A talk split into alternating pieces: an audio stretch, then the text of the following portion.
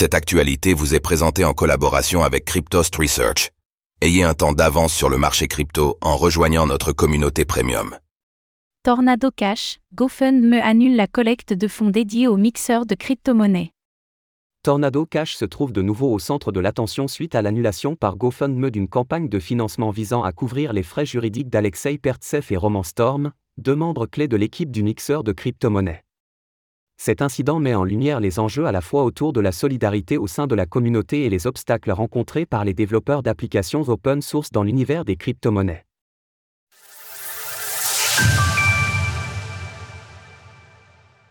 Tornado Cash une nouvelle fois censuré.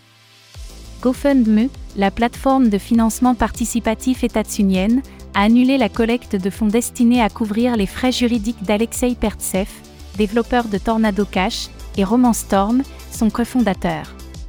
Notons que seulement une partie limitée des fonds levés par l'équipe de Tornado Cash provient de GoFundMe, avec 30 000 dollars affichés lors de la fermeture de la cagnotte.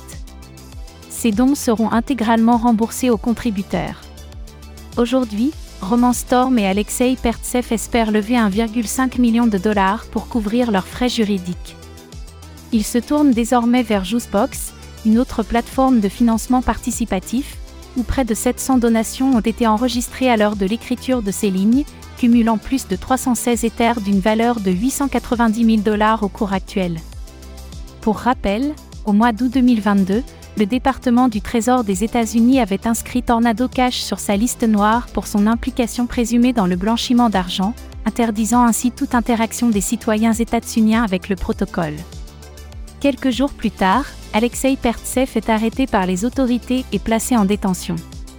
Au mois d'août 2023, Roman Storm est arrêté à son tour tandis que le deuxième fondateur est déclaré en fuite. Le 22 janvier 2024, Roman Storm a lancé une campagne de financement pour sa défense, réunissant 350 000 dollars en quelques jours, notamment grâce au soutien d'Edward Snowden. Pourquoi la communauté des crypto-monnaies se mobilise-t-elle autant? Un mixeur est une application qui permet d'anonymiser les crypto-monnaies, améliorant ainsi la confidentialité des transactions et de ses utilisateurs. La controverse autour de Tornado Cash repose sur l'accusation d'avoir facilité le blanchiment d'argent pour certains utilisateurs. La communauté des crypto-monnaies défend l'équipe de Tornado Cash, arguant que l'application est un protocole rendu open source et que l'objectif principal des mixeurs est de renforcer la vie privée de ses utilisateurs. Elle souligne que seule une minorité utilise ces services pour des activités illégales et que, de toute manière, ces transactions peuvent être détectées par d'autres moyens.